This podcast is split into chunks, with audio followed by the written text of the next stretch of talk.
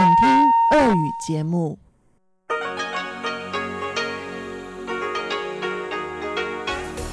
В эфире Международное радио Тайваня. В эфире русская служба Международного радио Тайваня. Здравствуйте, уважаемые друзья.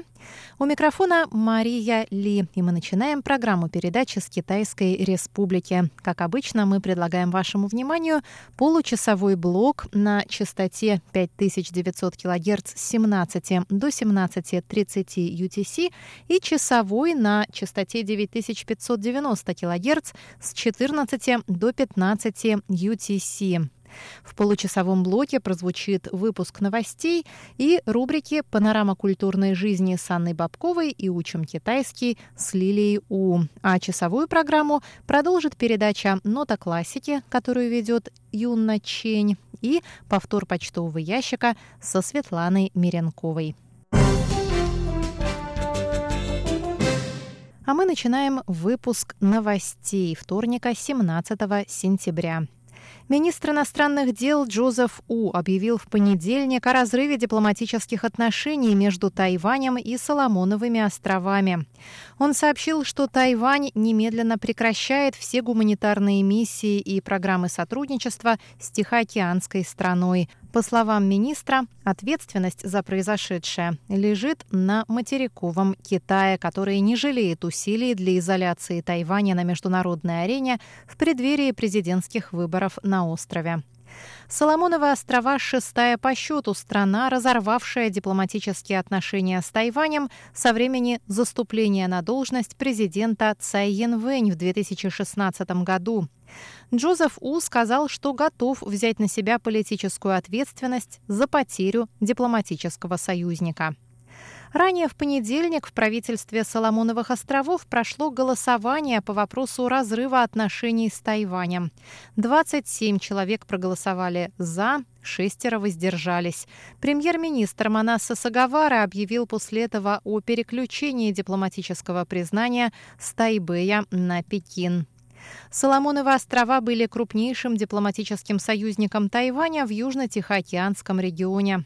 Страны поддерживали дипломатические отношения с 1983 года. К настоящему моменту у Тайваня осталось всего 16 дипломатических союзников. В основном это небольшие государства в Карибском регионе и Центральной Америке. Президент Цай Янвэнь выразила сожаление по поводу решения Соломоновых островов о переключении дипломатического признания с Тайбэя на Пекин и заявила, что Тайвань никогда не поддастся на угрозы и давление со стороны Китая.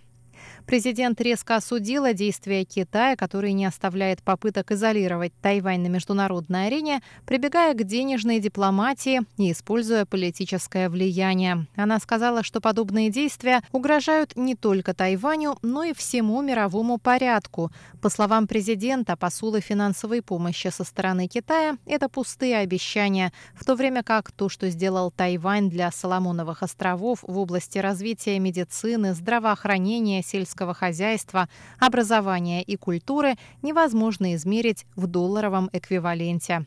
Президент выразила благодарность народу Соломоновых островов, который поддерживал Тайвань все время, пока его правительство раздумывало над переключением дипломатического признания.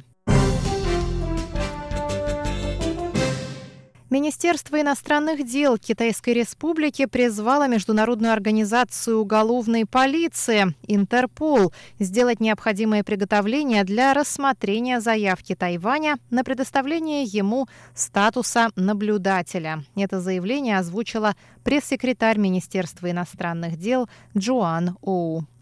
Оу сказала, что заявка Тайваня получила поддержку со стороны большинства членов Конгресса США. 47 членов Палаты представителей Конгресса подписали письмо в адрес госсекретаря Майкла Помпео и генерального прокурора Уильяма Бара с призывом к администрации президента Дональда Трампа помочь Тайваню получить статус наблюдателя в международной организации. В письме конгрессменов говорится, что исключение Тайваня из работы международной организации нанесет ущерб глобальной безопасности и создаст лакуны в борьбе с преступностью. Между тем, Тайваньское бюро криминальных расследований может делать значимый вклад в борьбу с мировой преступностью. Российская художница Екатерина Молодцова, подарившая народу Тайваня свои изображения тайваньского эндемика леопардовой кошки, прибыла во вторник на Тайвань по приглашению Бюро по делам туризма Министерства транспорта и коммуникаций. В аэропорту художницу, неожиданно для себя прославившуюся на острове, встречали представители бюро и журналисты. Как сообщалось ранее, тайваньские интернет-пользователи обвинили местного дизайнера Диан Мэнджи, выигравшую конкурс на оформление туристического поезда в поселке Диди уезда Наньтоу, в использовании в своем дизайне чужих иллюстраций. К тому же оказалось, что дизайнер перепутала тайваньскую леопардовую кошку, которой должен был быть посвящен поезд, с леопардом. Узнав, что автором иллюстрации оказалась российская художница, чьи работы были размещены на фотостоке, тайваньские интернет-пользователи обрушились с критикой на Дян Мэнджи. Екатерина Молодцова, в свою очередь, нарисовала леопардовую кошку и подарила свои иллюстрации тайваньскому народу, после чего министр транспорта и коммуникации Тайваня Лин Дялун лично пригласил Екатерину посетить Тайвань и даже разучил несколько фраз, чтобы поприветствовать художницу на ее родном языке.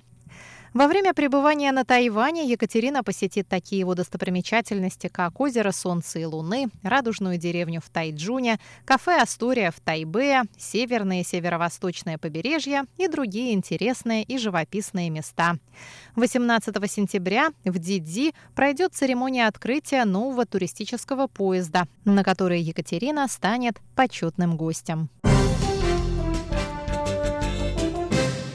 Тайваньское представительство в Москве разместило на своей странице в Фейсбуке объявление о конкурсе среди блогеров на участие в поездке дегустации Trending Tasty Taipei. Поездка состоится с 22 по 24 октября, и к участию приглашаются 8 популярных блогеров со всего мира. Заявку на участие может подать любой желающий, кому исполнилось 20 лет и кто ведет свой блог в Инстаграме. Победители конкурса смогут бесплатно посетить Тайбэй и оценить богатство и разнообразие его кулинарной культуры в сопровождении мэра столицы КВНЖ. Все расходы, включая перелет эконом-классом, а также на проживание, еду, транспорт и страховку, мэрия Тайбэя берет на себя. Подать заявку на участие в конкурсе можно до 20 сентября по ссылке, которую вы найдете в этой новости на нашем